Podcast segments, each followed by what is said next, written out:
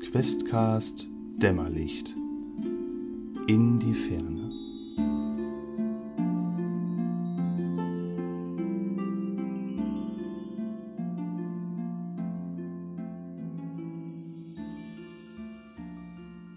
Hallo und herzlich willkommen zu einer neuen Folge von Questcast. Ähm, ich bin der Henrik, wie immer und immer noch. Und ich habe heute ganz fürchterlich viel Kräuterbutter gegessen mit Knoblauch.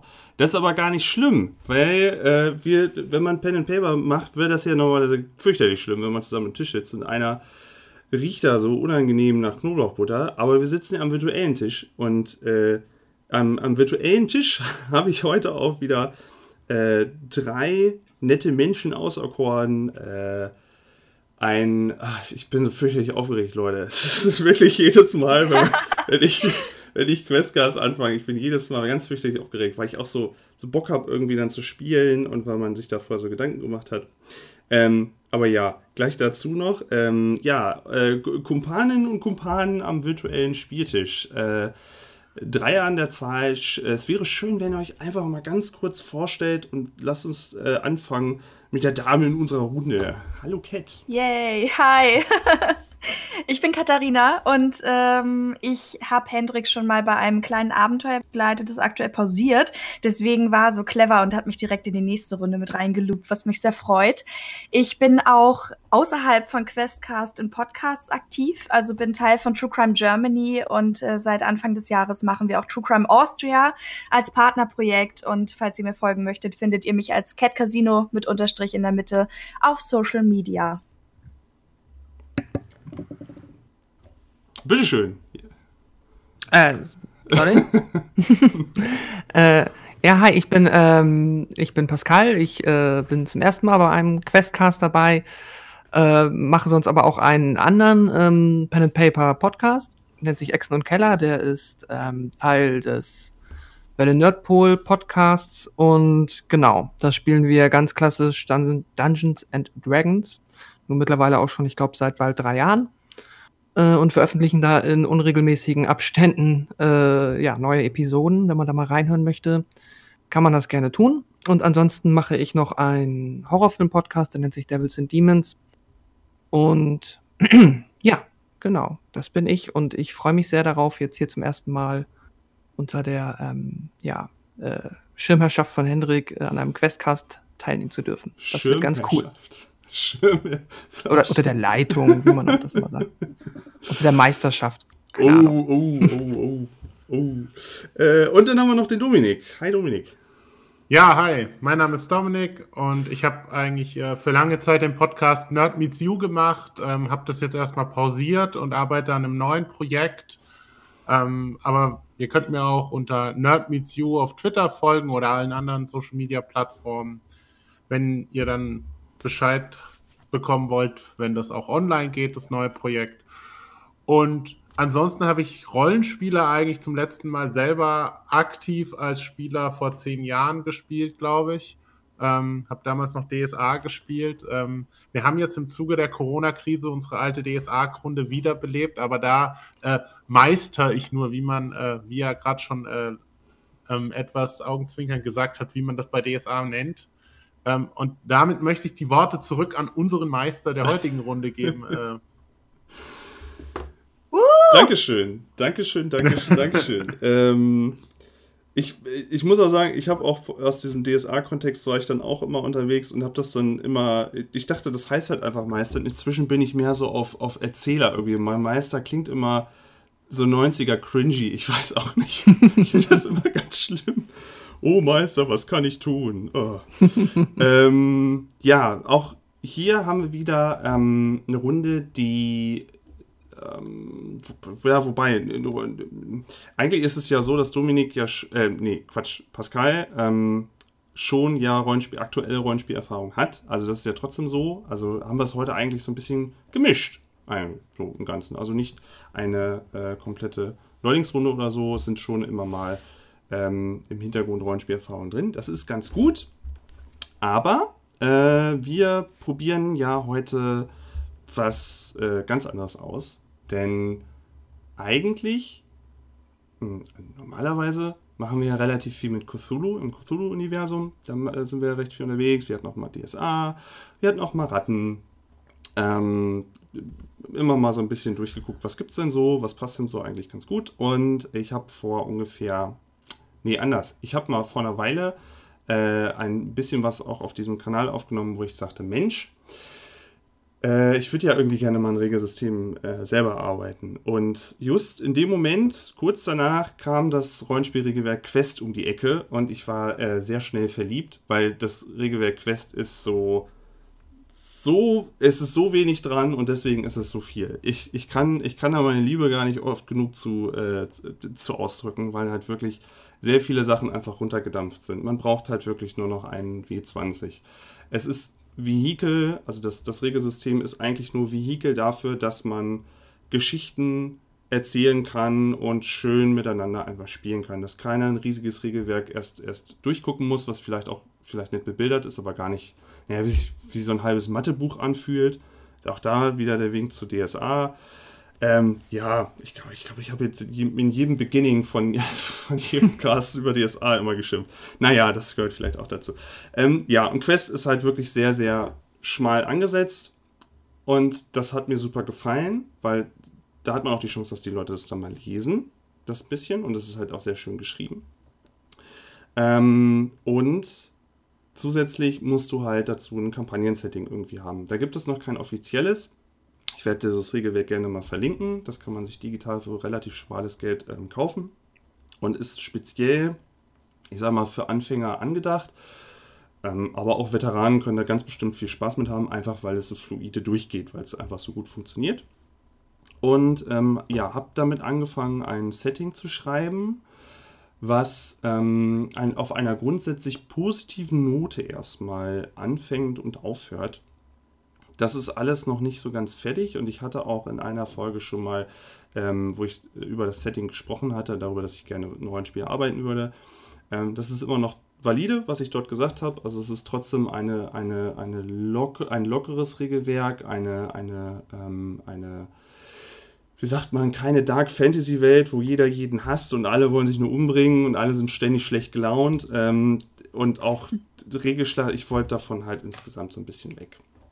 Ähm, bevor wir, ähm, bevor ihr alle so ein bisschen was über eure Charaktere mal erzählen könnt, werde ich kurz versuchen, die Welt einmal anzureißen. Aber äh, vieles werde ich dann auch anschließend noch verlinken. Wer da Interesse hat, sich dann noch so ein bisschen reinzulesen. Es ist ähm, noch durchaus überschaubar. Das war mir auch immer wichtig, dass man ähm, den dass man nur möglichst interessante Parts lesen kann und nicht so viel, was man eh nie braucht. Ähm, ja, und danach werden wir so ein bisschen auf die Charaktere eingehen. Das Setting, was wir spielen, ist diesmal Dämmerlicht. Und Dämmerlicht ähm, handelt von der Geschichte zweier sehr unterschiedlicher Kulturkreise und ähm, auch Kontinente, die einen dritten Kontinent relativ zeitgleich entdeckt haben und jetzt würde man vielleicht vermuten, ah, jetzt stehen die im Wettstreit und hauen sich da die Köpfe ein gegenseitig, wer das denn jetzt behaben darf zur, Expan äh, zur Expansion. Aber nein, ähm, es haben sich auf der einen Seite die äh, Völker der Menschen oder der Humanoiden dazu entschlossen, ähm, dort anzusiedeln. Humanoide, ihr habt da alle möglichen, ich wollte das nicht so dolle begrenzen, deswegen habt ihr da grundsätzlich alles, was ihr an humanoiden Völkern aus einem Fantasy kennt, ähm, trotzdem spielen, ohne die krassen Regelunterschiede. Ähm, also ihr habt dort die Humanoiden, die eher industriell geprägt sind und ihren Kontinent etwas sehr dolle runtergewirtschaftet haben inzwischen. Und auf der anderen Seite die Mil. Die Mil sind ähm, ähm, wie soll man sagen, wenn ihr vielleicht mal Amello gespielt habt oder wenn ihr an den gestiefelten Kater denkt, der vielleicht so ein bisschen größer noch ist. Wenn ihr, also Tiere in, in, in ähm, auf zwei Beinen, die trotzdem jetzt nicht irgendwie, wie soll ich sagen, Säugetiere. Ja, Säugetiere auf zwei Beinen. Ich glaube, das passt es ganz gut zusammen. Und alles, was irgendwie sich Säugetier schimpft dort auf dem anderen Kontinent, ähm, hat auf ihren, hat sehr viel mehr darauf geachtet, im Einklang mit der Natur zu leben, geht sehr auf einen, äh, auf einen Individualismus des Einzelnen, aber dass es der Gruppe an sich gut geht. Und ähm, auch diese Welt hat ähm, nun eben diesen neuen Kontinent gefunden, auf dem ähm, sich vereinbart wurde, dass sich die Völker dort ansiedeln können. Es wird auch als eine Art diplomatisches Projekt gesehen, dass alle versuchen, dort irgendwie zurechtzukommen und eine, ein, ein, ein, einen diplomatischen Weg zusammenzufinden, zusammenzuwachsen und die Unterschiede zwischen den Völkern und die Vorurteile vielleicht alle zu vergessen und dort was, was ganz Neues zu starten. Natürlich hat jeder Kulturkreis da so seine eigenen Gedanken zu ähm, und vielleicht auch Hintergedanken, aber im Prinzip möchte man wirklich dort erstmal ähm, irgendwelche Auseinandersetzungen vermeiden. Und ähm, wie das halt immer mit Kulturkreisen ist, da läuft halt nicht immer alles toll, aber man möchte zumindest, ja, auf, wie vorhin schon gesagt, auf einer positiven Note anfangen und auch enden. Ähm, ich denke, ich will nicht zu viel vorneweg jetzt von dem ganzen Setting erklären. Ähm, mir ist nur wichtig, dass ihr wisst, es ist ein äh, möglichst positives und möglichst inkludierendes Setting, was ich da spiele. Ähm, über, wir werden heute Charakterintros haben und ähm, die werden vielleicht so ein bisschen auch schon mal die Welt beleuchten, weil Hauptaugenmerk ist der neue Kontinent. Die alten Kontinent der, der Kulturkreise ähm, sind als Background-Story durchaus interessant, sind aber hier nicht im Fokus, sondern sind wirklich nur schön zum Nachlesen. Ähm, nein, aber ähm, Intros, ja. Aber bevor wir das machen, ich hätte kurz von euch eine, hm, ich sag mal, kleine Erklärung, was für Charaktere ihr eigentlich spielt. Was das bedeutet, wie ihr das, wie ihr das wahrgenommen habt vielleicht und wie der Charakter eigentlich so ist. Und ähm, ja, wer möchte anfangen?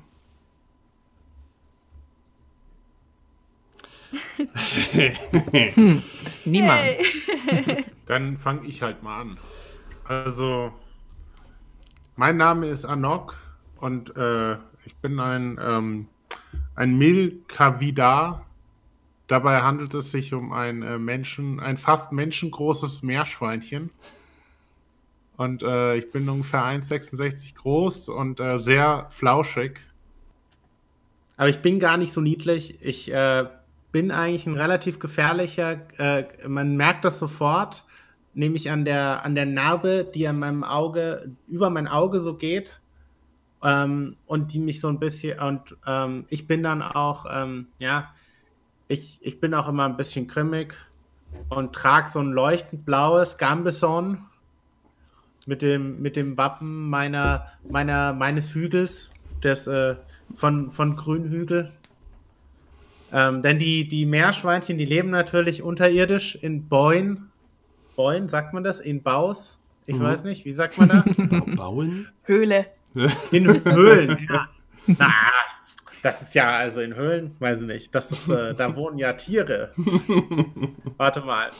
Ähm, also, die, ähm, die Milkavidae, die leben natürlich in, in, in einem Bau unter der Erde, in, in wilden Tunnelsystemen und ähm, ja, und deswegen bin ich natürlich auch mit der besten Waffe für solche Tunnelsysteme ausgerüstet, um dagegen Feinde vorzugehen, nämlich mit einem Speer, den ich auf den Rücken geschnallt trage.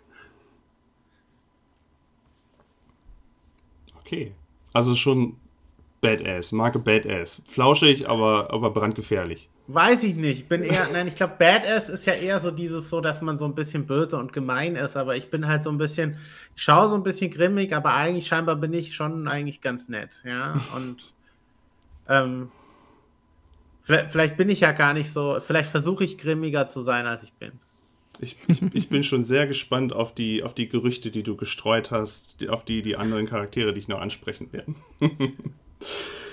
Okay, ähm, dann wäre es schön, wenn Cat einfach kurz erzählt, denn sie äh, spielt aus einem ganz anderen Kulturkreis mit.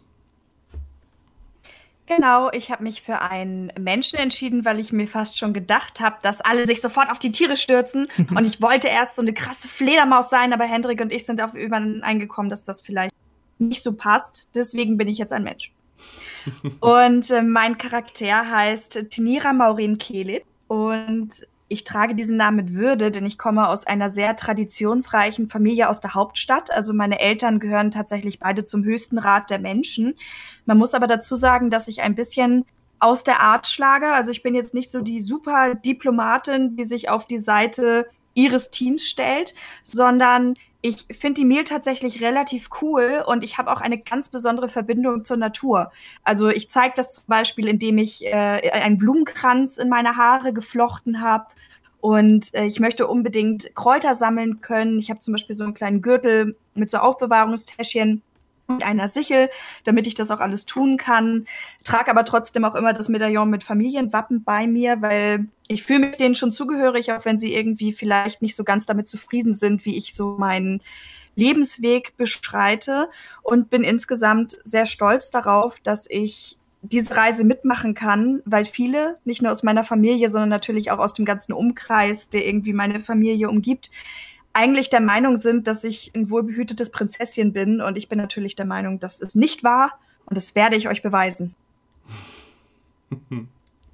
Schön. Also ist es schon so, dass, ähm, dass du da als Para ja, was heißt Paradiesvogel so durchgehen würdest? Also schon ungewöhnlich. Und man versucht Ja, vor allem, weil die Menschen ja in diesem Setting eher so tatsächlich die Industrialisierung sind und wie, wie du gesagt hast, ähm, eigentlich runter zu wirtschaften, wenn auch aus Versehen. Und ich möchte halt wirklich so die Stimme der Natur unter den Menschen sein. Und da ich eben das andere Volk auch so cool finde, möchte ich mich natürlich auf meiner Reise besonders damit befassen. Okay. Und dann wäre noch Pascal mit seinem Charakter dran. Mhm. Ja, ich bin ähm, Yato. Ich bin ein Mil Vermilinguar oder auf Deutsch ein Mil Ameisenbär. Ähm, und äh, ja, ich bin nicht groß. Ich bin nur äh, 90 Zentimeter großer, 19 Jahre alter Mil Ameisenbär. Und ich bin ein Magier, ein Wizard im Englischen, ein Magier auf Deutsch oder ein Zauberer, wie auch immer. Und entstamme einer, ähm, was heißt entstamme, war auf einer Magierschule. Und ähm, ja, habe dort nun mein äh, ja, Magierabschluss. Bin jetzt also quasi ein aufstrebender äh, Mil Ameisenbär Magier. Und ähm, habe aber ein wenig länger gebraucht, als man dafür eigentlich brauchen könnte. Und deswegen ähm, ja, bin ich ein bisschen traurig, denn meine ganzen ähm, Mielmagier-Freunde von dieser Schule sind halt schon vor mir fertig geworden und hatten schon die Möglichkeit, ähm, als äh, ja quasi Forschungsteam der Universität den neuen Kontinent äh, zu entdecken. Und ich ja vermisse die halt und freue mich jetzt darauf, auch endlich die Gelegenheit zu haben, ähm, den neuen Kontinent, Kontinent für mich zu entdecken und hoffentlich meine Freunde dort wiederzufinden oder neue Freunde zu entdecken. Und genau, ich ähm, habe ein, ähm, einen orangenen äh, Magiermantel, einen blauen Hut trage ich, ich habe einen relativ schlichten ähm, Holzstab, einen langen. Ja, ich bin ähm, äh, vom Charakter eher ein äh, sehr gemütlicher, sehr langsamer ähm, Zeitgenosse. Ich bin ich, manche Leute behaupten sogar, ich wäre faul, ich wäre äh, schläfrig, äh, nicht immer sehr aufmerksam. Und ja, böse Zungen behaupten, das ist auch der Grund, warum ich ein bisschen länger für meine Magieausbildung gebraucht hätte als andere. Ähm, aber die wollen mich bestimmt nur ärgern. Das bin ich. Ich fand es das super, dass wir A, eine Ameisenbären haben und B, dass du gerade mal 60 Zentimeter groß bist, oder? 90 Zentimeter. 90, Entschuldigung. Kleiner als ich bin. ich habe irgendwie 60 und da. Nee, ich, ich saß dann hier so an meinem Platz und dachte so, ah, Moment mal. Und dann habe ich so langsam meine Hand so vom Boden. 90 Zentimeter? das fand ich auch super. Nee, ähm. Also wie ihr seht, es gibt, wir, wir spielen in einer Welt, wo einerseits Industrialisierung eine Rolle spielt, die bei den Menschenvölkern so langsam ähm, einzieht. Wir haben aber auch trotzdem ähm, Tiervölker, die sich mit einer Magie auseinandersetzen und bei denen Technik vielleicht gar nicht so eine große Rolle gespielt hat bisher, weil ja die Magie netterweise ganz viele Sachen abgenommen hat.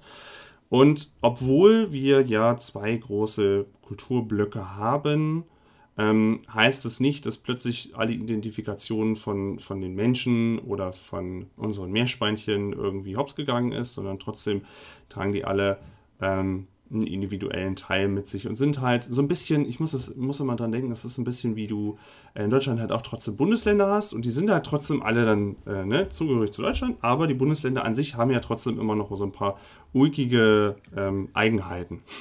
Ich, ich, muss ja an dieser Stelle mal kurz eingreifen, weil bei den Meerschweinchen ist das ja ein bisschen anders. Äh, die sind ja nicht Teil dieses Bundes, die sind ja eher die, die sind ja nicht Teil der EU, sondern die sind ja im Prinzip die Schweiz. die, die leben in ihren Hügeln, sind da unter sich und wollen da auch eigentlich allein gelassen werden und wollen da, äh, halt, wo, wollen da ganz neutral bleiben. Dann seid ihr das auch gegönnt. Dann sei, sei euch das allen auch gegönnt, ihr in euren Hügeln. Äh, ich muss noch mal ganz kurz fragen, du hattest ähm, im Dokument auch geschrieben, Genika-Hügeln. Äh, du hattest, was war das, was du vorhin gesagt hast? Grün? Grünhügel? Ja, Grünhügel ist mein Name. Ja, also ich äh, bin Anok Grünhügel und ah. das ist der Hügel in den Guinica Hills, ah. in dem, wo ich herkomme, ah, quasi. Okay. Ja, die Guinica Hügel, das sind quasi die Ländereien der Meerschweinchen. Und in diesen Hügeln, da gibt es dann halt quasi natürlich so individuelle Familienbäue, äh, wo dann einzelne Clans von Meerschweinchen wohnen. Und oh. äh, ich wohne, komme vom Clan Grünhügel. Gut, ich, um, um das Ganze noch mal ein bisschen greifbarer für euch zu machen, ich habe jetzt für euch drei ein Intro geschrieben mit den Informationen, die ihr mir über das Charakterblatt mitgegeben hattet auch nochmal der Hinweis, bitte guckt euch mal ähm, alle, wie ihr den Podcast habt, guckt euch bitte alle mal den Charakterbogen an. Auch in den habe ich mich ganz schrecklich verliebt, weil der ist einfach der beste, äh, ich finde der beste Charakterbogen, den ich bisher gesehen habe, weil einfach mal nur die wichtigen Sachen drin stehen und man sich einfach so locker darüber vorstellen kann. Ganz, ganz schön, aber ähm, Intro, Intro-Time. Ähm, was ihr, ihr müsst eigentlich erstmal nichts machen, nur so ein bisschen zuhören und am Ende könnt ihr äh, habt ihr eine, eine Möglichkeit, ihr merkt das dann auch, dass, dass, äh, dass es jetzt die Szene ist, wo ihr dann vielleicht nochmal was sagen solltet, wo ihr eine Catchphrase nochmal droppen könnt oder so ein, so ein, einmal nochmal, einmal nochmal im Laufe der Geschichte irgendwie nochmal was sagen am Ende. Vielleicht könnt ihr da ja schon mal was etablieren. Mal gucken, ihr merkt das dann schon. Okay, ähm, und da darf Pascal auch mit anfangen. Äh, du hast jetzt Mal gucken, wie wir das, wie wir das so hinkriegen am Ende. Also, ja, Yato ist ja ein Ameisenbär. Ein, ja, im Englischen heißt es äh, Wizard, also sowas wie ein, wie ein richtiger, richtiger Zauberer. Und äh, oh, sehr klein. Aber äh, auch, äh, ich habe hier extra vermerkt, sehr gechillt. Sehr, denkt sich so, oh, naja, alles mal stehen lassen. Ist morgen auch noch da. Und äh, das Intro spielt ein Jahr vor unserer eigentlichen Geschichte in der Magierakademie Milmagie Universität für angehende Milmagier und Magierinnen zu Nesselbrück. Nesselbrück ist eine ähm, größere Stadt, in der ähm, allerlei Mehlvölker zusammenkommen. Also man hat durchaus dann mal eine Mehlkatze dort oder halt den Mehlameisenbären oder auch mal ähm, ein Milchschwein. Also alles, was man sich so ein Säugetier vorstellt, kehrt da unter Umständen dann mal ein und kann sich dort einschreiben lassen, um die Magie dort weiter zu, für sich zu perfektionieren und damit auch ein wichtiger Teil der Gesellschaft zu sein, denn Magier sind durchaus in der Lage, wie man das aus anderen Pen and Paper kennt, ähm, Elemente zu beschwören und dergleichen. Ähm, was sie allerdings interessanterweise auch können, ist sogenanntes Fino beschwören. Das ist eine Art schwarze Masse und je nachdem, wie gut du darin bist, kannst du das größer äh, beschwören, eine Art schwarze Masse, wo man dann auch später die verfestigen kann. Und ja, später kann man da wirklich richtig große Dinge mit erzaubern, äh, beschwören und die auch in komplizierte Mechaniken umwandeln. Und das ist unter anderem äh, eines der Fächer. Aber heute steht die theoretische Elementarabschlussprüfung an. Und ähm, das ist auch immer gar nicht so gesagt, weil irgendwie in dieser Magierakademie so richtig, naja, also Lehrkräfte denkt man ja immer, ja, die sind diszipliniert, die machen das alles und so, aber irgendwie, hm, auch da läuft es nicht so ganz.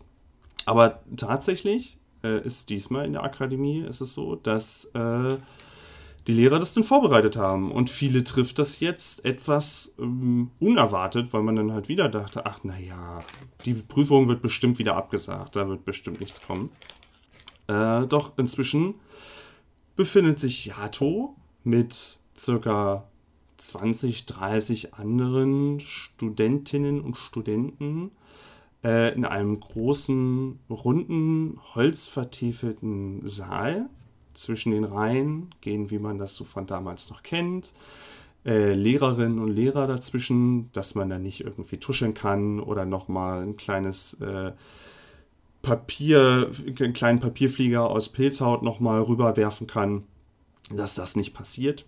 Und ähm, ja, das ist eine extrem wichtige Prüfung, um das Abschlussjahr ordentlich äh, dieser ersten Phase hinter sich zu bringen. Denn durchaus kann man auch noch länger auf dieser Mehlakademie nochmal äh, Zeit verbringen. Aber ja, diesmal ist es wirklich soweit. Die Pergamente werden ausgeteilt ähm, und wo Yato so durch die, durch die ganzen Gesichter schaut, merkt er, das eine oder andere auch äh, anscheinend gar nicht so wirklich weiß, was er damit jetzt anfangen soll. Aus, aus der Distanz kannst du auch deine Freunde erkennen. Das sind einmal Legi, das ist eine weibliche Maus. Dann Ninrit, eine männliche Mehlkatze. Und Saga, eine weibliche Mehlgraffe.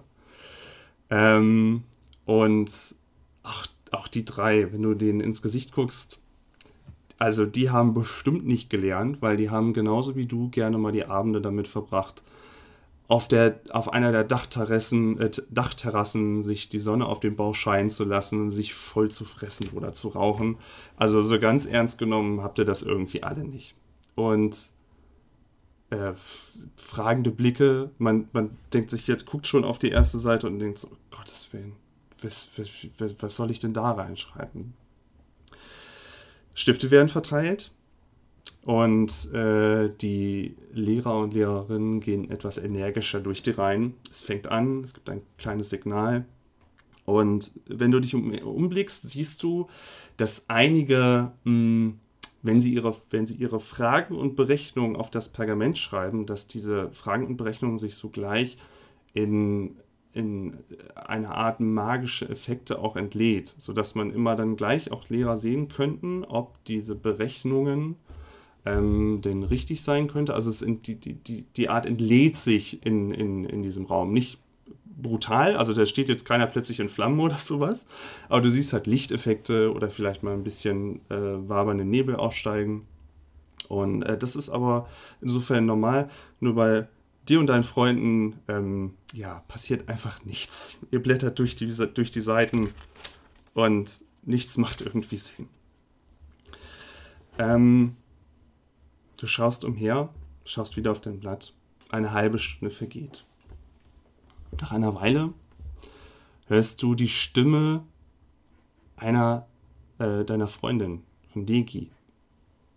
Und es schützt es weg und blinzelst umher und guckst nochmal. Und sie schaut dich auch direkt an, aber sie spricht nicht mit dir direkt, sondern anscheinend mit einer Art äh, telepathischen Verbindung, irgendwie dergleichen. Und du hörst auch zeitgleich Ninrit und Saga diskutieren. Und ähm, es ist, musst immer wieder die Augen zukneifen. Und du machst aus, dass sie wohl schummeln wollen. Sie wollen nur irgendwie schummeln und sie wollen das Ganze, ihr Plan ist es, sich ähm, über die verschiedenen Ecken, wo sie sitzen, eine Art magisches Netz zu spannen, um die Aufgabe, um die, um die Antworten der Mitschüler, ähm, sag ich mal, abzufangen und für sich zu kopieren. Das war Legis Vorschlag. Legi hat es aber noch nie probiert. Hat viel über die The Theorie gelesen, hat es aber noch nie probiert und meint, doch, doch, das ist ganz bestimmt. So können wir alle, so können wir alle die, durch die Prüfung schaffen. Das geht ganz bestimmt. Also ich habe nur gelesen, es könnte sein, dass es bei einem nicht richtig klappt, aber es ist besser, als wenn es bei niemandem gut klappt. Ähm, aus Ermangelung an Möglichkeiten steigt jeder mit ein und ähm, versucht mit einem, mit, mit einer Art, soll ich sagen, ähm, Wachtrance versucht ihr ein, ein, eine Art magisches Netz zu spannen. Etwas, was die Antworten und die Energien einfängt. Und äh, am Anfang vom Wechsel fällt es dir etwas schwer, denn äh, sowas auch wenn ihr das zu viert gerade eben stemmt, sowas habt ihr noch nicht gemacht. Von der Kraft, vom Kraftaufwand ähm, bekommt ihr das auch hin, aber es ist jetzt erstmal ungewohnt. Und ähm, es gehen durch, durch, durch deine Sinne ähm, huschen mehrere Dinge. Gefühle, Energien, Gerüche, leise Stimmen und ähm, irgendwie alles so, was, was, was so im Raum irgendwie aufgefangen wird durch diese Art von Netz, die er da gerade eben spannt. Und es bleibt auch irgendwie was hängen. Es ist, als ob man spüren würde, dass sich etwas wie, wie in einem Fischernetz, dass sich etwas verfängt und darin zappelt und ähm, es scheint irgendwie zu klappen. Aber irgendwann, nach den ersten Antworten, setzt von irgendeinem von euch vier ein, ein stärkeres Gefühl von Versagen und Angst ein, wie ein kalter Schnitt durch euer Netz, was langsam immer mehr die Sachen durchbrechen lässt, egal ob Geruch oder Gefühl oder ähm, Erinnerung, alles irgendwie fällt da durch. Und ja, du, du hast, ähm, versuchst noch irgendwie die Löcher zu stopfen, versuchst mit, mit einem tiefen Gefühl der Ausgeglichenheit und Zufriedenheit, ähm, was dir ja ganz einfach fällt, weil du ja häufig ausgeglichen bist, weil du das Leben ja einfach so lässig angehen lässt, äh, wieder zu stopfen, verschaffst deiner Gruppe noch wertvolle Zeit, indem sie weitere Dinge einfangen können. Und irgendwann macht sich dennoch ein dumpfes Gefühl in deinem Kopf breit. Du wachst auf und scheinst ähm, noch etwas benommen. Und du wachst auch eigentlich nur auf, weil ein Mehlhund vor dir das Dokument, was vorher unter deinem Kopf lag, das vollgesabberte, wegzieht und dir entgegenstreckt. Äh, langsam kommt dir der Raum wieder etwas klarer vor. Du fühlst wieder, dass du sitzt, merkst wieder deine Bank vor dir und die Mitschüler, blickst umher und siehst, dass deine Freunde eine weitaus entspanntere Miene haben als du, was aber schnell weicht, dadurch, dass sie sehen, was da gerade eben bei dir passiert. Die Prüfung scheint wohl vorbei. Der Mehun streckt dir das Dokument entgegen und meint dann, das heißt wohl, sie sind durchgefallen, Yato, oder nicht? Und du antwortest? Ähm, äh, ja, ähm, Nein.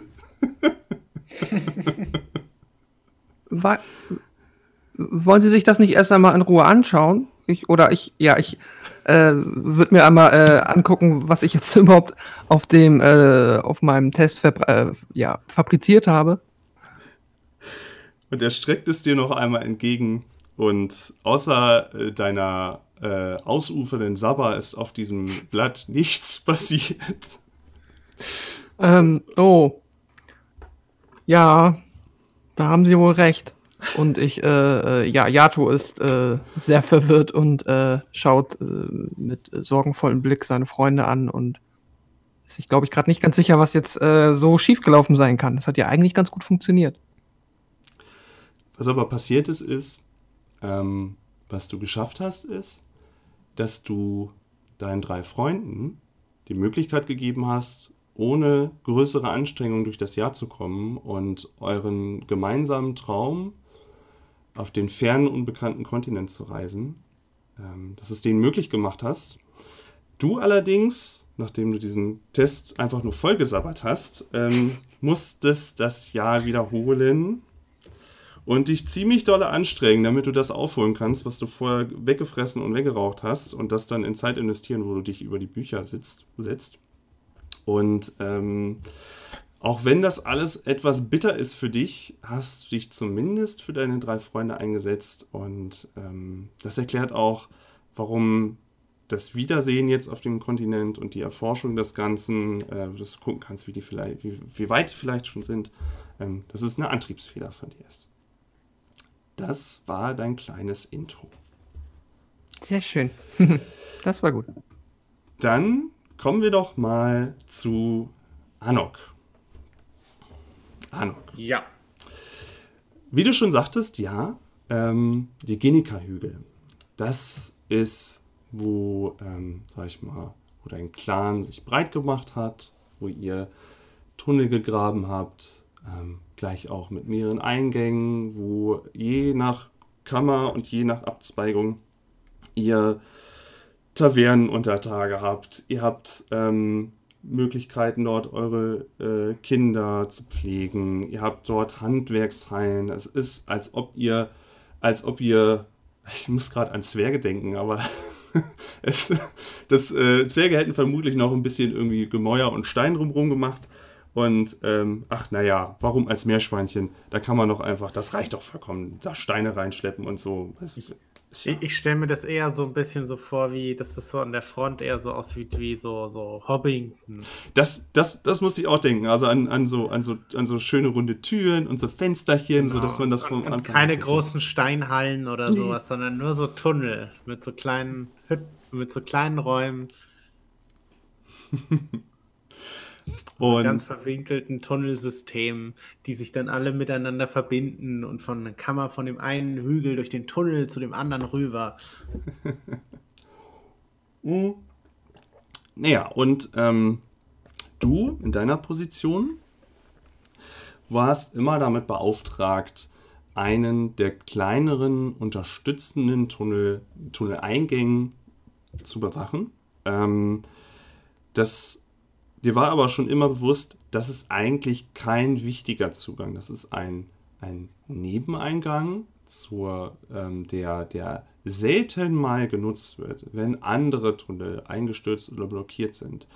Wenn, ähm, und das ist dir auch bewusst, wenn sich jemand aus, den, aus der Hügelstadt stehlen möchte oder irgendwas mit reinbringen möchte.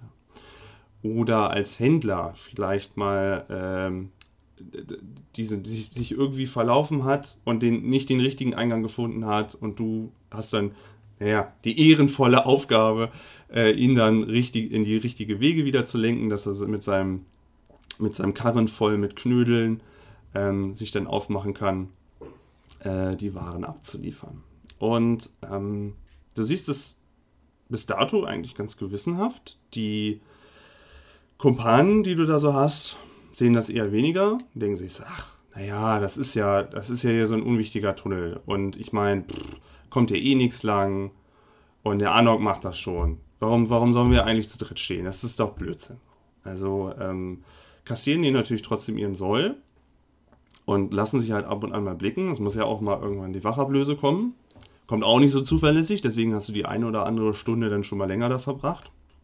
Aber du hast es nach wie vor ehrenvoll durchgezogen und standst da mit deinem, mit deinem Speer und zu der Zeit auch noch mit einem, mit einem äh, kleineren Rundschild, dem Wappen deines Clans. Zu der Zeit wohlgemerkt. Ich weiß nicht, ob das immer noch mit dir trägt. So, aber mal wieder, später Abend. Eigentlich ist deine Schicht schon lange vorbei. Ähm, Hast du wieder das Gefühl, dass irgendwas dort aus dem Dickicht, aus, den, aus, dem, aus dem schmalen Waldstreifen schon wieder dich anstiert? Die, du blinzelst da wieder rein, kannst aber nichts erkennen und denkst du, na, muss ich halt wieder warten, bis hier die Wachablösung kommt und ähm, vielleicht es dann doch nochmal an höherer Stelle ansprechen. Dann merkst du, dass die Hügel plötzlich wackeln. Und die Hügel haben aber noch nie gewackelt. Warum sollten die Hügel wackeln? So, und nach einer Weile wird das Wackeln immer schlimmer, fast wie ein Erdbeben. Wobei du dich nicht daran erinnern kannst, dass irgendwann mal ein richtiges Erdbeben gewesen wäre. Und du hörst aus den tiefen Gängen hinter dir, hörst du plötzlich Rufe und Schreie und bist du nicht sicher, aber vielleicht ist irgendwas eingestürzt. Vielleicht, äh, dein Gang ist in Ordnung, der hat gehalten, du stehst im Eingang und horchst hinein und guckst dann wieder rüber in die Dunkelheit und bist schon am Himmel und Her überlegen, muss ich da unten jetzt helfen? Aber nein, wir haben doch, der, der Posten, der muss doch frei sein. Und was ist da? Und als du dich wieder umdrehst, siehst du, dass da tatsächlich was ist. Du siehst etwas, etwas auf vielen Beinen mit schwarzen Panzer, in einer größeren Anzahl, fast in einer Masse herankrabbeln. Was wie, ähm, wie, wie, wie vielleicht große schwarze Ameisen mit unzähligen Augen und spitzen Beinen. Sowas, was du vorher noch nie gesehen hast. Und was in seiner Zahl und in seiner Ekligkeit vielleicht auch nicht unbedingt ist, was man, was man gerne sehen möchte. Und auch als du versuchst, die Masse zu zählen, die eine Einschätzung irgendwie zu machen, durch die Dunkelheit wird es ja auch gerade eben erschwert, siehst du, dass da so einiges gerade eben auf euch zukommt und vielleicht das Beben sogar daher kommt. Du blickst dich nochmal um und du bist nach wie vor allein. Und du stehst in deinem Gang, hast so ein bisschen, bisschen Überhang, schließt die, die Türe fest und zu, stellst dich breit in diesen, in diesen, in diesen Eingang zu euren Behausungen und schlägst mit deinem, mit deinem Schild, wohl eher dich selbst motivierend, mit deinem, mit deinem Speer immer auf dein Schild und versuchst dich künstlich breiter zu machen und rufst dieser ekligen, krabbelnden Masse etwas entgegen. Was rufst du ihnen entgegen? Ähm.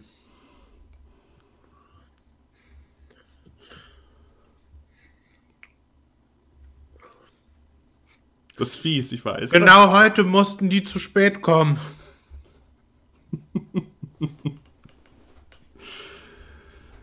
Und ich darf dir sagen, ähm, du hast den Eingang gehalten äh, nach, einer, nach einer ganzen Weile, wo du dich selber gegen viele dieser Tiere zur Wehr gesetzt hast, kommen dir irgendwann deine eigentlichen Wachkameraden mit zur Hilfe. Und ähm, sie haben schon gar nicht mehr damit gerechnet, dass du überhaupt noch lebst, weil sie dachten, naja, einer und äh, berichten dir davon, dass an anderen Ecken genauso das Problem war, dass irgendwie eine, eine, eine Art Insektenherde irgendwie versucht hat, sich über diesen, über eure Heimat zu ergießen und äh, treiben mit dir die letzten Reste dieser nennen wir es mal Käfer hinfort. In den folgenden Tagen ähm, ist noch vieles durcheinander in der Siedlung und ähm, du wirst als, als Held deiner der Genika-Hügeln gefeiert, denn du hast einen wichtigen Teil dazu beigetragen, ähm, dass ihr überhaupt noch ein Zuhause habt. Ja, ja, da kannst du schon stolz auf dich sein. Und ähm, hattest daraufhin die Möglichkeit auch, ähm, den Wunsch erfüllen zu lassen, denn sowas muss ja auch belohnt werden. Und da dich schon lange umtreibt der Gedanke, dass du eigentlich viel lieber gerne die Völker zueinander führen würdest, dass das Ganze ja nicht so weitergeht, dass ihr immer nur in euren Hügel lebt und äh, ihr da eure Klöße esst, die ja auch sehr lecker sind, aber äh, irgendwie muss es ja auch mal weitergehen, ähm, hat man dir gewährt, dich einer Expedition anzuschließen ähm, auf den neuen Kontinent. Dir wird, was du brauchst, auch gerne mitgegeben. Und hast damit auch dir, ähm, ja, dein, dein Ticket zur neuen Welt, wenn es vielleicht auch alles, ist alles ein bisschen komisch gekommen, so, wenn du im Nachhinein so drüber nachdenkst. Und es fühlt sich auch komisch an, den Posten zu verlassen. Wobei hoffentlich merken deine Kameraden jetzt, ist vielleicht doch eine ganz gute Idee, immer auch mal da zu stehen, wo man für bezahlt wird. Ähm, ja, und machst dich dann, wie die anderen auch, auf die Reise ins ferne Land. Und das war dein Intro. Und auch da habe ich äh, gehofft, dass ich das so ein bisschen, ich wollte dir gerne einen heroischen Moment verpassen. Und fand den G Gedanken auch so schön von dem Meerschweinchen, was im Eingang steht und sich breit macht. Und das, das fand ich schön. Wobei das Meerschweinchen ungefähr so groß ist wie ich im echten Leben. Ich stelle mir das halt gerade vor mit so riesigen Tunneln, die einfach so groß sind wie unsere Türen. Es gibt aber auch kleine Ameisen, oder? Ich muss nicht Riesenameisen essen. Nein, nein, nein, nein. nein. Es, es ist, das ist schon eher ungewöhnlich gewesen. Na, du bist ja auch gar keinen Meter groß. Ja, das wäre ein Problem. Gibt es eigentlich, das, äh, wenn ich das kurz fragen darf, äh, gibt es denn in der Flora und Fauna, unabhängig davon, dass wir ja äh, Meals sind, äh, die normalen Tiere, also Normaltiere, die wir hier kennen, in der echten Welt trotzdem? Ähm, also ihr habt trotzdem alles, was irgendwie, ähm, ich sag mal, Eier legt. Das ist ähm, trotzdem drin. Es gibt ja auch keine Mie, es gibt die, die, äh, keine Vögelmie. Das äh, gibt es Mhm. nicht. Irgendwie haben sich die, die Säugetiere da anscheinend durchgesetzt. Oder hm. Und auch genauso alles, was irgendwie Krabbelfiecher sind, also äh, ist nicht, äh, ihr habt auch die normalen Ameisen und die normalen Borkenkäfer, aber ihr habt jetzt nicht irgendwie Borkenkäfer, die mit euch sprechen und verhandeln. Das äh, habt ihr nicht. Okay. Ähm, ja, und dann haben wir ja noch. Äh, jetzt, jetzt, muss ich, jetzt muss ich aufpassen, dass ich den Namen. Da, da, ich hoffe, ich stolper da nicht zu, zu häufig drüber. Thenira? Tenira. Tenira. Tenira. Dann markiere ich mir hier nochmal das T nochmal extra dick, damit ich das auch möglichst jetzt. Nira. Ja, ähm, du sagtest ja schon, du bist ähm, gut behütet aufgewachsen. Und ähm, eigentlich könntest du das Leben ganz locker angehen lassen. Aber dich treibt dann doch eher immer, dich treibt es nach draußen. Ähm, die ist wie allen anderen bewusst, dass der Kontinent ziemlich runtergewirtschaftet wurde, auf dem ihr lebt. Und viele Dinge mussten nachträglich wieder ähm, erbaut werden, die euch eigentlich die Natur gegeben hat.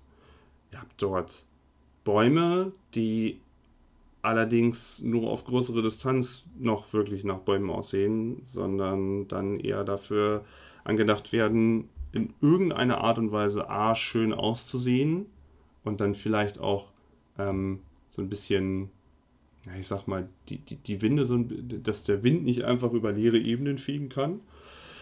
Und auch die ein oder anderen Versuche über diese Nachbauten ähm, wieder äh, Energie zu ziehen. Über mechanisierte Prozesse, die dir nicht so ganz klar sind, aber schlussendlich habt ihr dann doch ähm, irgendwie in den Städten Energie für Licht, für Wärme und äh, anscheinend auch die Großindustriellen, die ähm, in großen Fabrikhallen Dinge produzieren, die müssen ja auch irgendwie ihren Energiebedarf ähm, decken.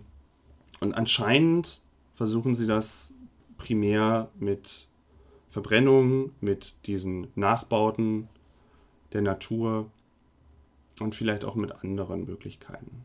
Das war aber nie so, nie so dein Fate. Ähm, was dich immer mehr interessiert hat, war die Natur. Und heute ist wieder so eine der Nächte. Du packst deinen Rucksack voll, legst deine, deine dunkle Kleidung an, überprüfst nochmal, ob du alles dabei hast und horchst auch nochmal, ob alle im Haus schlafen. Und lässt dich dann, machst, machst die Fenster auf und ähm, lässt dich langsam herunter kraxelnd an der Hauswand hinab. Ähm, in einem, einem schöneren Kontinent wären das jetzt wahrscheinlich Ranken.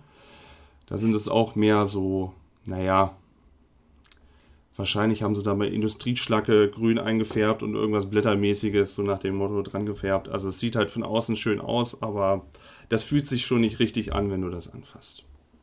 Naja, ähm, und du gehst, fließt wieder aus deinem, aus deinem goldenen Käfig, ähm, setzt dich hinab und merkst dann auch gleich wieder die etwas übel riechende Stadt, als du das Anwesen der Eltern verlässt. Ähm, der, der, der Geruch von, von Ruß und Verbrennung ist auch bald wieder in deiner Nase. Die Straßen sehen schmutzig aus und ähm, du kennst es aber nicht anders. Irgendwie war das schon immer, es ist nicht schön, jeder weiß auch, dass das nicht schön ist, aber es wird immer gesagt, naja, man muss ja irgendwie jetzt den Laden am Laufen halten, man kann ja jetzt hier nicht aufhören, äh, mit der Verschmutzung, denn man muss ja, die, die Großindustriellen müssen ja weiter schön Geld verdienen, die Produkte müssen ja raus an die Leute. Wie soll das denn sonst anders funktionieren hier alles?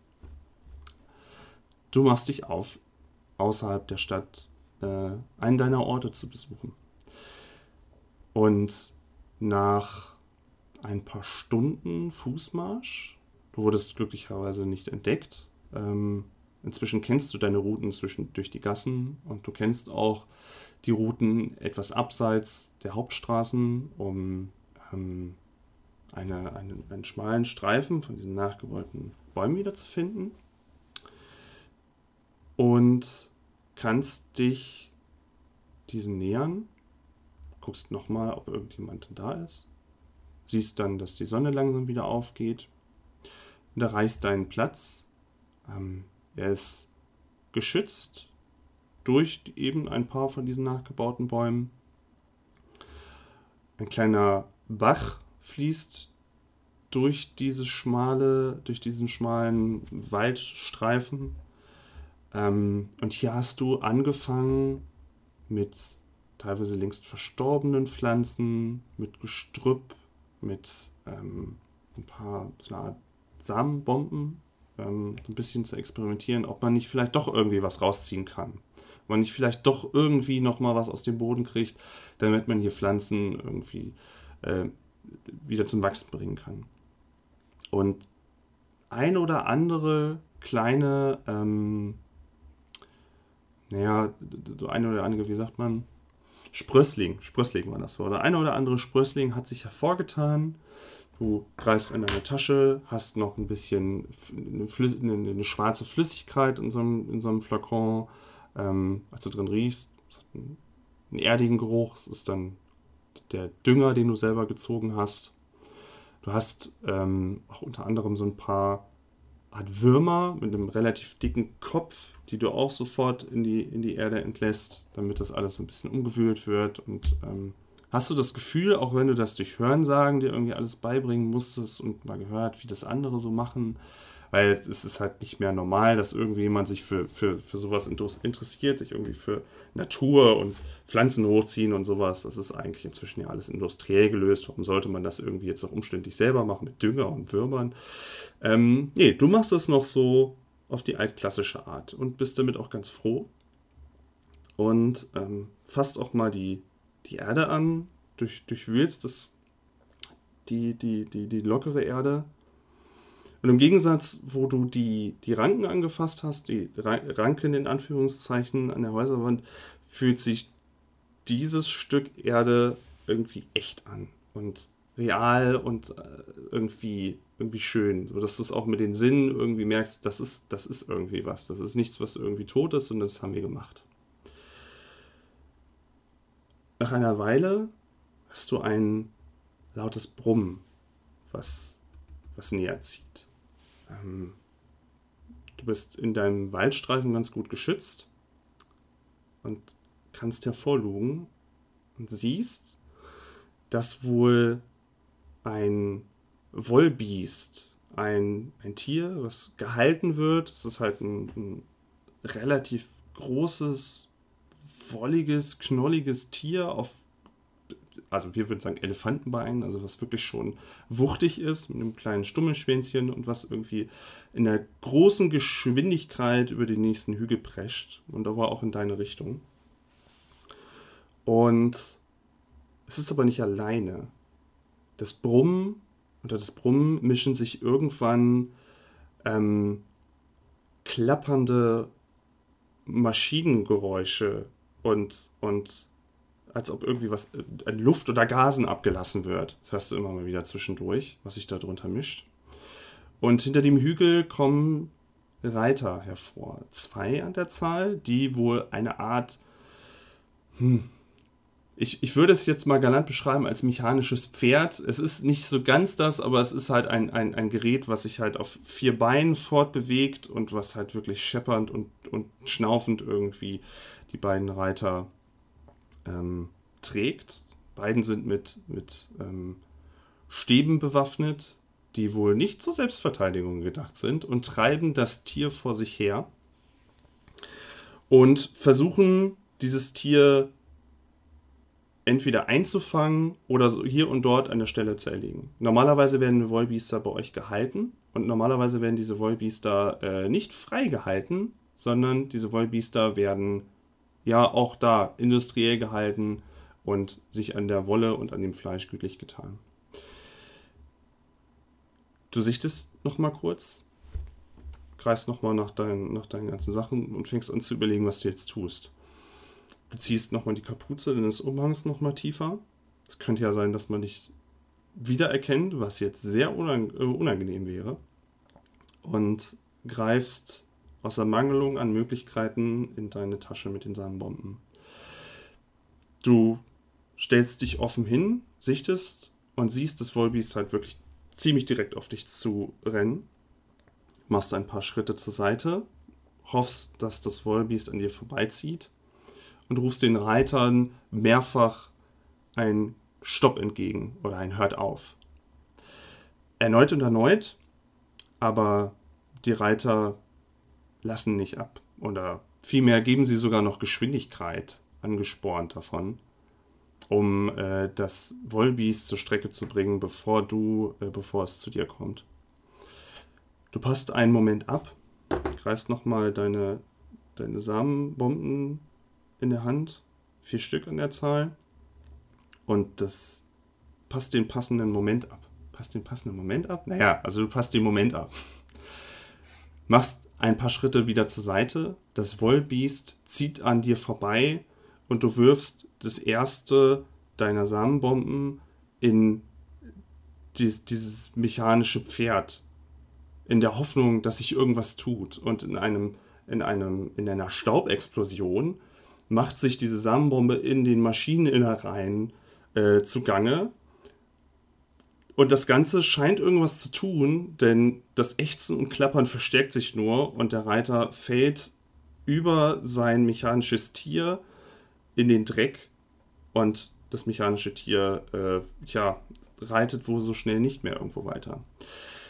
Der zweite Reiter hat indessen äh, näher an dir dran und du könntest gar nicht mehr einen direkten, äh, direktes Zielen und einen direkten gezielten Angriff irgendwie vollbringen.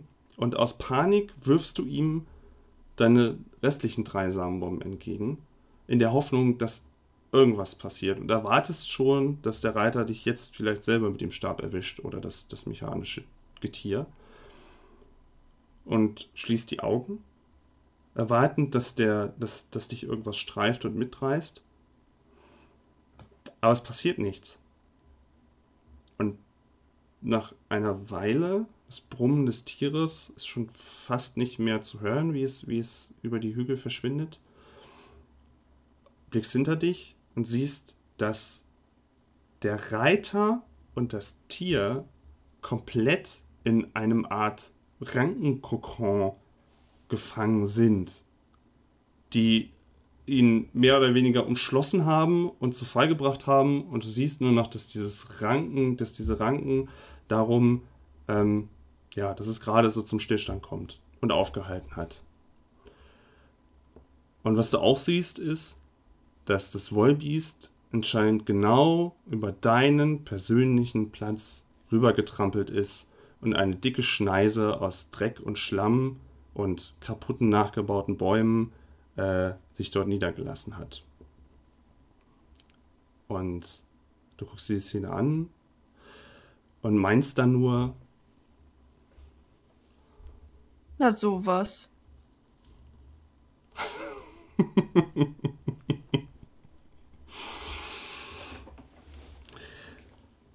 Zu deiner Geschichte muss ich noch sagen, ähm, du hattest ja schon länger, du hattest ja schon in deiner Charaktergeschichte auch geschrieben, dass du sehr gerne äh, auf Expeditionsreise machen möchtest, auf den fernen Kontinent.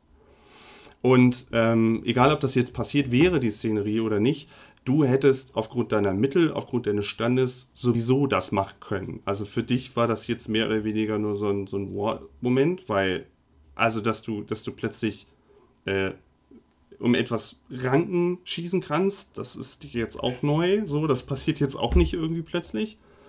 Und ähm, ja, also dein, dein Platz ist natürlich jetzt nicht mehr wirklich zu gebrauchen und du musst das Ganze mit der Erkenntnis verlassen, okay, das war jetzt seltsam, was ist da gerade passiert? Ähm, aber nichtsdestotrotz, du hast ja im Laufe der Zeit dann später dich dazu entschlossen, ebenfalls sich einer Expedition anzuschließen auf die neue ferne Welt und möchtest, wie sagtest du, die, ähm, die, Mehlwesen näher kennenlernen und dich der Natur zuwenden, so ungefähr? Und die Kulturen zusammenführen. Oh. Denn gemeinsam sind wir stark. Okay, ähm, das waren eure drei Charakter-Intros, wo ich euch so ein bisschen schon mal einen coolen Moment mitgeben wollte und dass ihr, ich hoffe, es hat so ein bisschen das getroffen, wo ihr euch vorstellen könntet, das würde mein Charakter wohl in einer krassen Ausnahmesituation, das könnte durchaus mal passieren. Das, das würde ins Konzept passen. Mhm. Und sehr schöne Intros. Ja, zu unserem Abenteuer. Ihr alle drei seid aus unterschiedlichen Ecken und Enden ähm, los. Und ähm, es ist so, dass sich ähm, Schiffe ähm, öfters mal ähm, quasi eine Runde drehen und sich darum kümmern, dass diese Expeditionen mit einerseits mit Leuten ausstaffiert werden. Also da werden auch dann, ihr seid nicht auf unterschiedlichen Schiffen unterwegs, sondern ihr seid auf demselben Schiff unterwegs. Das heißt, dieses Schiff Wasserläufer hat euch nach und nach eingesammelt, und mit dazu, ja, Proviant, Baumaterial, ähm, Dinge zu lesen, Apparaturen, alles, was halt irgendwie wichtig sein könnte, was jetzt drüber transportiert werden muss, denn es wurde angefordert. Und ähm, Leute, die sich dazu aufmachen, auch zu diesem Kontinent, kommen ja aus unterschiedlichen Gründen dazu. Also das können einerseits natürlich dann mal die sein, die ähm, ja, vielleicht von zu Hause eher geflüchtet sind. Oder das könnten welche sein, die sagen, ich bin auf Forschungsreise. Also es gibt unterschiedliche Gründe, warum man sich eigentlich dazu aufmacht, seine Heimat zu verlassen. Und diese Reise dauert auch eine gewisse Zeit. Es sind bestimmt, na, ihr kommt ganz gut durch. Normalerweise dauert es ein bisschen länger. Ihr seid so zehn, zehn Tage schon unterwegs und ähm, konntet auch das Schiff schon mal so ein bisschen kennenlernen. Ähm, es ist ähnlich, wie ihr euch jetzt ein Schiff vorstellen würdet, ein, eines äh, aus historischen Zeiten. Allerdings hängen da gar keine Segel dran. Ähm, stattdessen wird dieses Schiff in Bewegung gesetzt, indem in seinem Bauch ganz viel von diesem Fino, angereichertes Fino, sich anscheinend abstößt. Also ihr fahrt nicht mit den, mit den Winden, sondern ihr fahrt irgendwie mit diesem aufgeladenen Fino-Material. Ähm, was auch, wenn die Fino-Steine einfach nur so wären und die nicht geladen wären, auch dazu unmittelbar führen würde, dass dieses Schiff einfach wahrscheinlich sinken würde. wenn, wenn die Kraft dieser Steine nicht entgegensteuern würde. Ihr habt auf diesem Schiff die übliche Kombüse, ihr habt eure eigene Hängematte dort. Es gibt welche, die haben eine weitaus schönere äh, eigene Kabine. Äh, ihr habt, ähm, ja, zum Beispiel du, genau. äh, Tenir, nee, Tenira, Tenira, jetzt ich üb's noch. Äh, Tenira, ja, wäre, wäre so eine Kandidatin, außer sie würde darauf Wert legen, beim gemeinen Volk zu pennen. Ähm, und auch, es ist gemischt ähm, von, von den Leuten, die da sind. Es ist absolut gemischt. Ihr habt dort äh, eine reiche Mehlgans gesehen. Ihr habt, Gan ihr habt Menschen immer mal wieder gesehen. Ihr habt Zwergen, Kinder, ähm, Leute, die etwas höher gewachsen sind, äh, gesehen. Ähm, die Crew besteht irgendwie vollständig aus Mehl und der Captain ist ein, ist ein älterer Mann mit recht strenger Miene, den den Alkohol an Bord irgendwie verboten hat, warum auch immer. Und da hört ihr auch ständig die Crew sich darüber beschweren, immer wenn es ein Smalltalk-Thema geben muss, dann hört ihr nur davon, dass es leider kein Birnenbier gibt, sondern einfach nur schnödes Wasser, was keinen so wirklich glücklich stimmt. Und ähm, ja, die Reise, bis auf dass ihr vielleicht das eine oder andere übereinander ähm, mal gehört habt, über die Reisenden halt, ähm, bleibt es schon spannend, denn ihr reist dorthin, wo noch nicht viele vor euch gewesen sind. Ähm, aber ihr könnt euch halt, ähm, ich weiß nicht, es, es, es passieren halt nicht total wilde, unerwartete Dinge, aber da ja, da ja alles neu ist und die Leute alle neu, ist halt auch irgendwie alles aufregend. Diesen Abend, es geht wieder die Glocke vom Schiff und äh, ihr wisst, wenn die Glocke abends äh, bimmelt, dann scheint wohl der Rattenmehlbock mal wieder zum äh, BOGG, zum, ähm, zum Essen zu rufen. Und ihr findet euch in einer Schlange ein, also in einer Schlange von, von Lebewesen, die, äh, ja, man muss jetzt immer aufpassen, Moment mal, ähm, findet ihr euch ein und es ist eine wirklich sehr lange Schlange an Leuten, die äh, jetzt durch den, durch den Koch versorgt wird. Hinter euch ganz viele Leute und ihr drei, wo ihr euch schon unter anderem auch häufiger schon mal vorbeilaufen sehen habt, steht in einer Reihe. Ähm, als erstes Yato, danach Anok und danach Tenira. Und ähm, es ist dann auch so, dass vor euch ist ein, äh, ein, ein, ein, ein kleinerer Mann, der sich jetzt gerade eben dann Essen geholt hat. Und Yato kann so gerade eben, gut, seine Größe ist da so ein bisschen schwierig, kann so gerade eben anscheinend über den Tisch gucken, sieht mehrere Schalen und bekannte Gerüche. ja, du musst dich noch nicht dranhängen, aber es ist schon, okay. es ist schon ein bisschen, bisschen schwierig, das Ganze. Und äh, der Rattenmehl lehnt sich dann etwas rüber, mustert dich und ähm, jetzt muss ich dich mal fragen, wenn du ja so ein, so ein Ameisenbär bist, züngelst du ständig? Machen Ameisenbären das? Ich bin auch kein, äh, äh, also nicht der äh, größte Ameisenbär-Experte. Ich würde mir jetzt aber einfach für die Freiheit dieses äh, ja doch äh, etwas gedehnten Fantasy-Universums also ich habe durchaus diese lange Ameisenbärzunge, die man kennt, wenn ich jetzt meine Ameisen snacke oder wenn ich äh, sonst wie was machen möchte. Aber ich äh, äh, kann mit meinem kleinen Mund trotzdem ähm, relativ, ja, normal reden. Also ich kann ganz normal reden. Muss da mit ein bisschen Fantasie äh, sich das äh, zurecht vorstellen. Ich habe jetzt aber auch nicht erwartet, dass du jetzt alles über Ameisenbären wüsstest. Es wäre cool, aber ich habe es auch nicht erwartet. Ich, vielleicht, ich, ich, ich nehme es mir vor, zu jedem äh, Abend äh, ein bisschen mehr über Ameisen zu wissen und euch mit einem Ameisenbär-Fun-Fact äh, quasi zu begrüßen.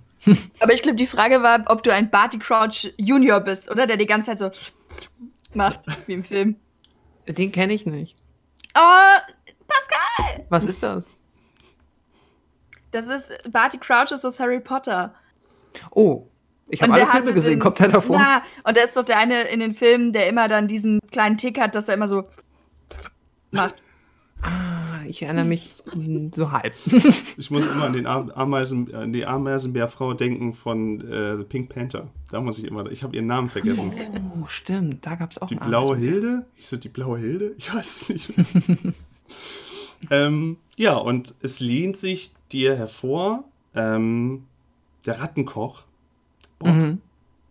Und äh, mustert dich dann nochmal und mustert auch nochmal deine, deine, deine Zungenlider so ein bisschen und äh, finde das wohl ganz, ganz lustig. und meint dann, na Kleiner, was, was willst du heute essen?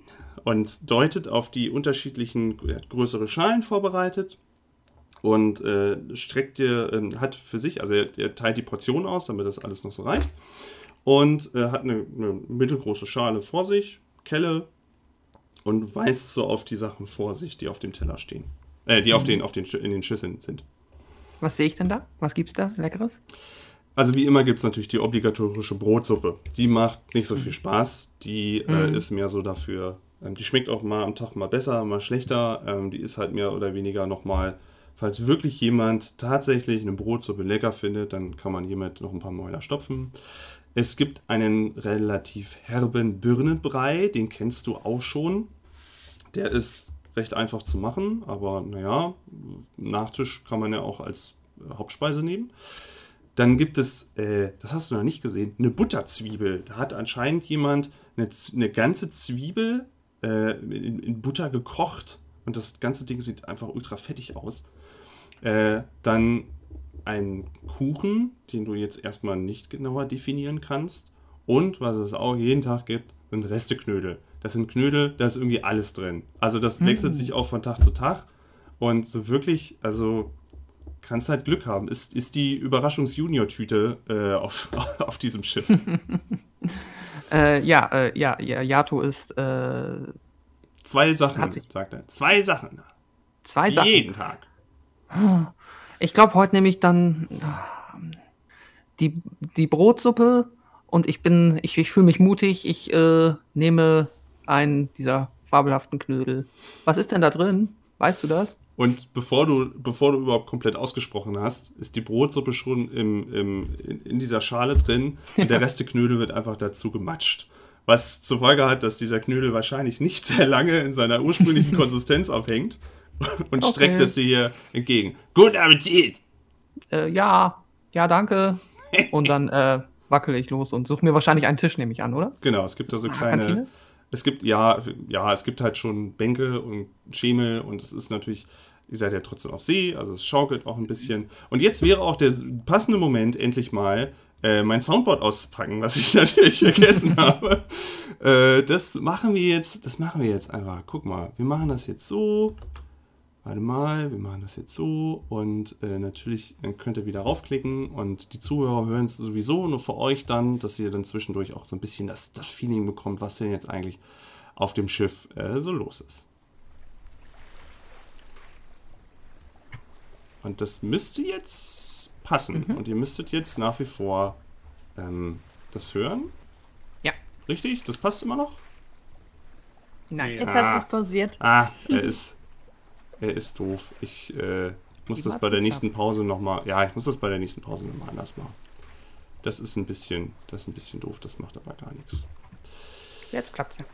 Okay. Mm, ja. Ich äh, bin erstmal los und habe mir erstmal einen freien Platz gesucht. Mhm. Gute Entscheidung mit den Knödeln. Ich nehme die auch. Zu, zu wem hast du es jetzt gesprochen? Zu Yato? Na, ich, ich dachte, ich stehe hinter ihm in der Ja, Stunde. ja, ja, ja, genau. Und er biegt ja anscheinend gerade. Ich sag das ab. einfach so, also ohne jemanden direkt anzusprechen. So, ich sag das eher so Richtung der, de, dem, dem Rattenmehl.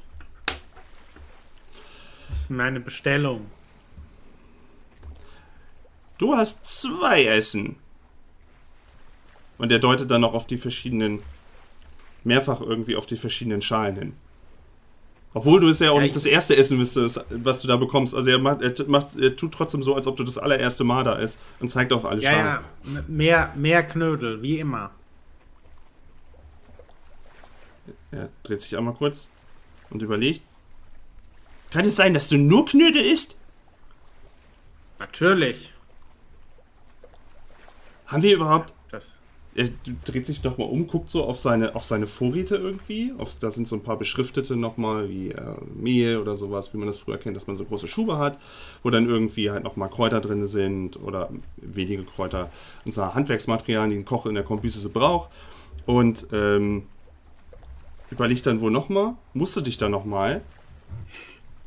Aber glaube ich, will dir auch gar keine Widerworte geben und gibt dir dann halt zwei Knödel, die äh, sehr wahrscheinlich ganz anders schmecken als den Tag davor. Und macht dann auch nur so, ein, so eine Husch, Husch weg. So, als ob das irgendwie du so eher so ein unangenehmer Zeitgenosse bist. Machst du. Komm, isst. Ich, ich gehe rüber an die Reling und esse äh, und, äh, und esse die, die Knödel. Kurz, kurze Erklärung, ich habe auch noch ein Handout für euch, ein kleines. Ähm, ihr seid jetzt quasi also erstes Unterdeck, meine ich, war das, ist eine Kombüse. Das muss ich gleich zwischendurch nochmal mit euch teilen. Und ihr habt ganz unten im Bauch hat dieses Fino. Die Zwischenebene darüber ist, äh, wo mei die meisten Leute schlafen. Und hat ganz oben Reling, wo halt, ähm, ja, wo, wo, die, wo die Crew, sage ich mal, viel operiert, wo der Captain steht und lenkt und sowas alles. Und auch seine eigene Kabineneinheit hat. Genau. Ja, dann ist jetzt noch Tenira. Und Tenira ist jetzt an erster Stelle. Hinter ihr mehrere Leute, die offensichtlich äh, nicht so viel Glück im Leben gehabt haben. Und auch schon, mh, hm, du würdest vielleicht vermuten, recht hungrig aussehen.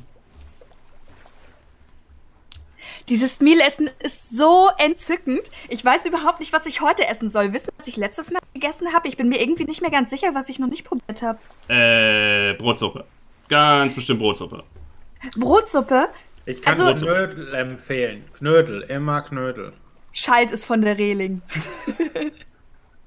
ähm, aber diese Brotsuppe, also grundsätzlich, wenn ich noch Hunger hätte, also ich kann mir doch nachnehmen. Oder ist das rationiert? Äh, er blickt wieder nach hinten und guckt auf ein großes Fass, wo Brot drauf steht und dreht sich dann wieder um.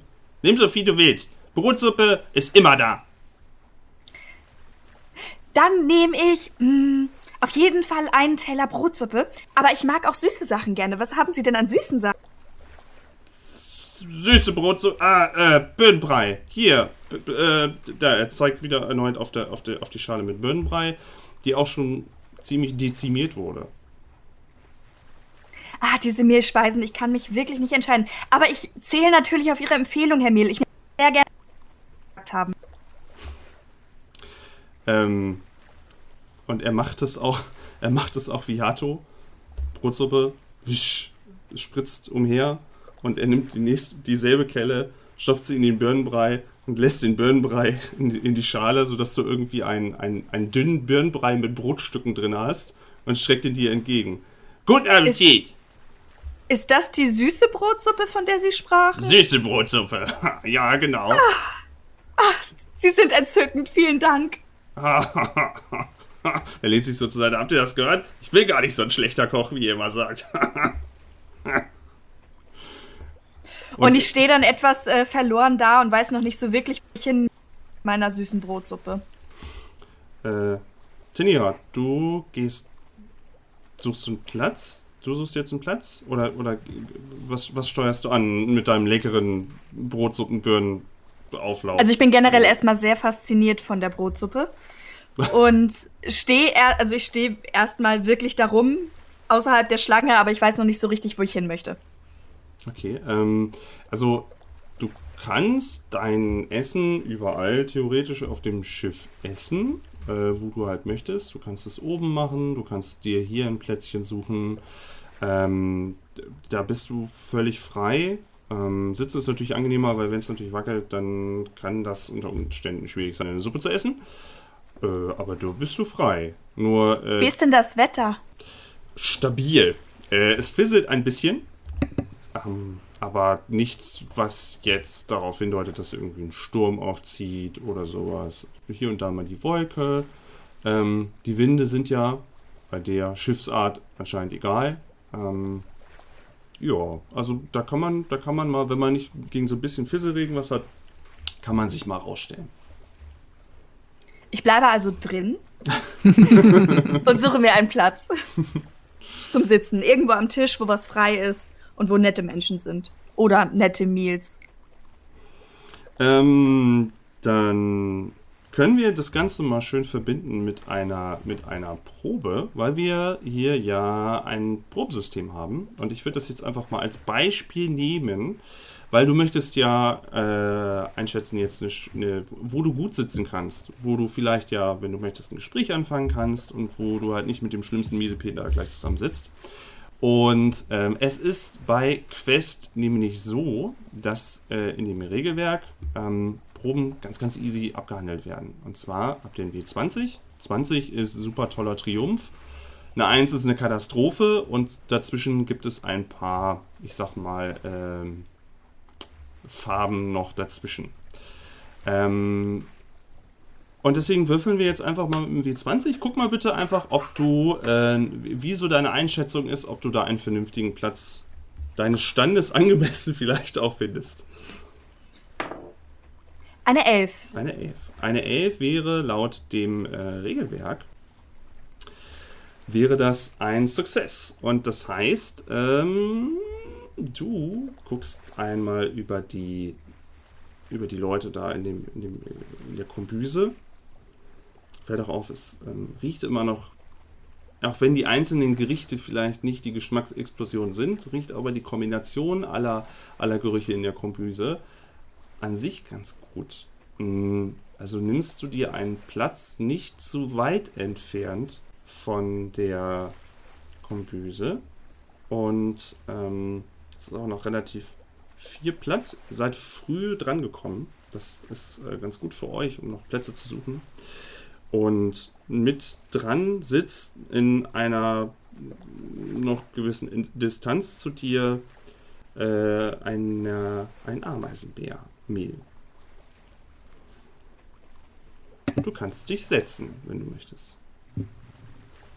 Ich setze mich hin und schaue lächelnd auf mein Mehlessen von dem ich echt begeistert bin, weil diese ganze Mehlkultur für mich was ganz, ganz Besonderes ist. Und grinse einfach mal den in der Nähe sitzenden Ameisenbären an. Aber wortlos. Ja, äh, Yato ist dabei, äh, seine ähm, Knödelbrotsuppe äh, zu verspeisen. Ist so, so halb begeistert, weil sich von der Konsistenz eigentlich was anderes versprochen hat. Und äh, guckt zwischenzeitlich mal hoch und ähm, ja, sieht äh, den, ähm, die, äh, oh Gott, äh, Menschen, nein, Quatsch, äh, äh, ja, sieht äh, da jemanden äh, ganz freundlich grinsen und ähm, äh, ist erst ein bisschen verwirrt und sagt dann, Hallo.